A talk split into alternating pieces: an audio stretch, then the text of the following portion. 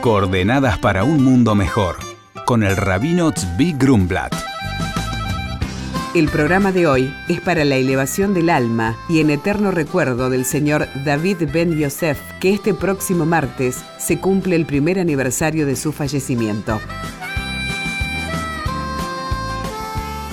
Se cuenta la historia de un alumno de Rabbi Shneur Zalman, autor del libro base del Hasidismo El Tania y fundador del movimiento Chabad, que cierta vez un alumno vino a pedirle consejo y bendición. Había perdido su fortuna y decía que necesitaba esto, necesitaba lo otro, necesitaba lo tercero. Enumeró una larga lista de sus necesidades. El rabí lo miró y dijo, Vos decís todo lo que vos necesitas pero ¿para qué te necesitan a vos ya te pusiste a pensar? El alumno quedó impactado. El maestro le dio temática de estudio de Torah para unas semanas y cuando incorporó realmente que la vida no es solo girar alrededor de las propias necesidades, sino que uno está en el mundo para brindar, brillar y aportar al mundo con actos de bondad y santidad, mitzvot y buenas acciones, ahí el rabí lo bendijo también en sus necesidades y finalmente volvió a reconstruirse en el aspecto económico y todo lo demás. El hombre debe recordar y tener siempre presente que ante todo Él está para lo que a uno lo necesitan.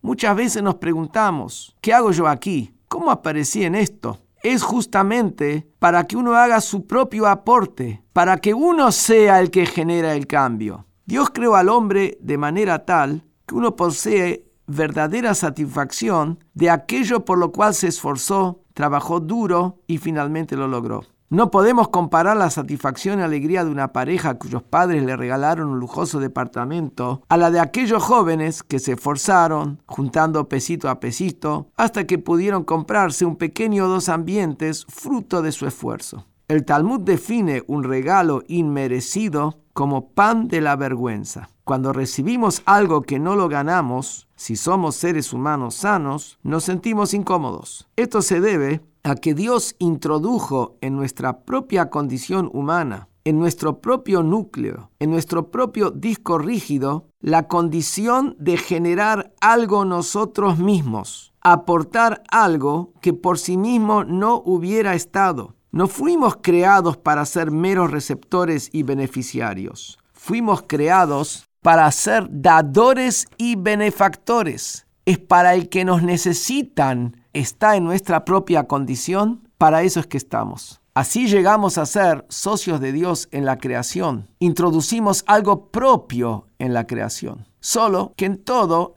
hay libre albedrío. Uno puede hacer uso de la condición creativa y generadora del hombre para engrandecer su propio ego y su yo. Qué pequeño que se es entonces, ¿no? Pero a veces la gente se pone en esta, o decidir aportar al bien común, cambiar el mundo para mejor. Uno elige y decide si utilizar para bien las capacidades naturales con las que Dios nos brindó. Cada momento es una oportunidad.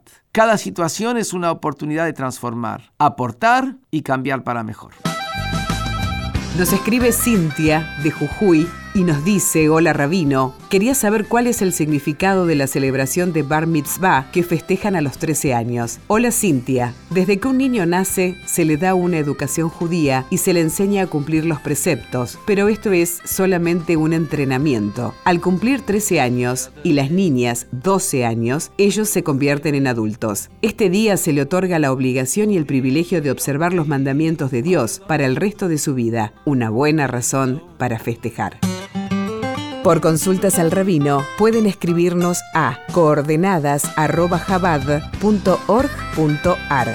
Coordenadas para un mundo mejor con el rabino Zvi Grumblat. Shalom y Shabu Tov.